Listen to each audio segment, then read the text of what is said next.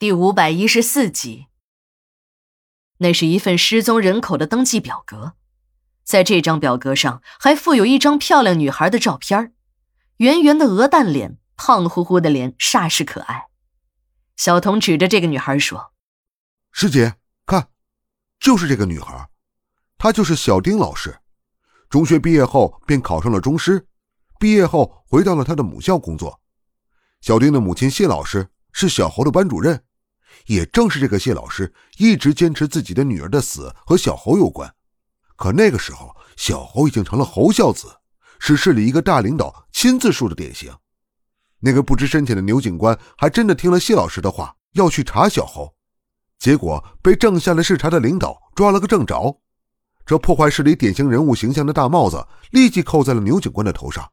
领导一句话：“这种人得下去锻炼锻炼。”这一锻炼就是十几年。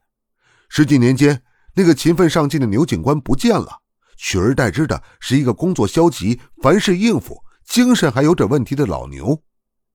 从牛警官的这份卷宗副本上，我就能看出来，这是一个非常敬业的警察。哎，人呢，真不知道自己什么时候会走到哪一步。按小丁的母亲谢老师的说法，自己除了对小侯要求严格一些。其实还是对小侯一家很帮助的，但谢老师有一个毛病，那就是脾气特别不好，还可以说有点古怪。也正是这样，丈夫和她离了婚，一个人到南方打拼去了。谢老师对工作要求严格，对人苛刻，属于那种完美主义者。那个时候，小侯家里出了事儿。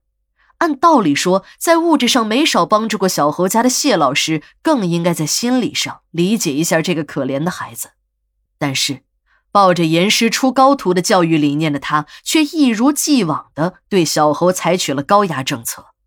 谢老师说：“其实平时这个孩子也理解他的严格，但有一次自己下手重了点还差点闹出了人命后，小侯对他的态度就变了。”简直变成了另外一个人。据接待过谢老师的办案人员回忆，他说那是一次运动会上，他要求班里的同学无论男女都要在脖子上戴一条红丝巾，以便和同年级组的其他班级相区别，还起了一个名字“红队”。在谢老师认为，红色是胜利的颜色，象征着自己的班级一定会取得好成绩。班里的同学都很整齐。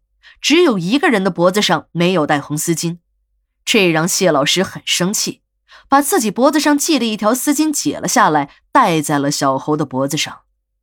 由于小猴站在最后一排，谢老师给小猴戴完丝巾后，便回到了前排自己的座位上。没想到差点出了人命。原来刚才谢老师一生气，这手里便没有了轻重，在把丝巾给小猴系在脖子上时，随手使劲的勒了一下。这一下立即让小猴呼吸困难起来。班上的同学都知道，他们这个谢老师够狠，要是不老实，那是真的要挨揍的。直到小猴由于呼吸困难摔倒在地上，发出了响声，同学们才敢向他报告。这个时候的小猴早已经是面色发紫，生命垂危了。还好，经过了校医的抢救，又送到了医院观察了一天，总算没有了生命危险。谢老师说自己事后曾经诚恳地给小侯道过歉，虽然小侯当时没说什么，可他从这个孩子的眼神中便发现他并没有原谅自己。不久，小猴便退学了。即便是小猴退学之后，谢老师还是不断的帮助小猴，可他从小猴的眼神中从来没有读出来过感谢。几年后，谢老师的女儿小丁回到了母校。被分配到了这所完小的幼儿园。小丁老师与母亲不同，是一个既温柔又有爱心的人。他经常去小猴的家，给小猴送一些生活用品，两个人还算谈得来。小丁生日的那一天，母亲给他买了一身漂亮的连衣裙，穿在女儿的身上简直是美极了。尤其是那条粉红色的丝巾，让谢老师又回忆起了自己的年轻时代。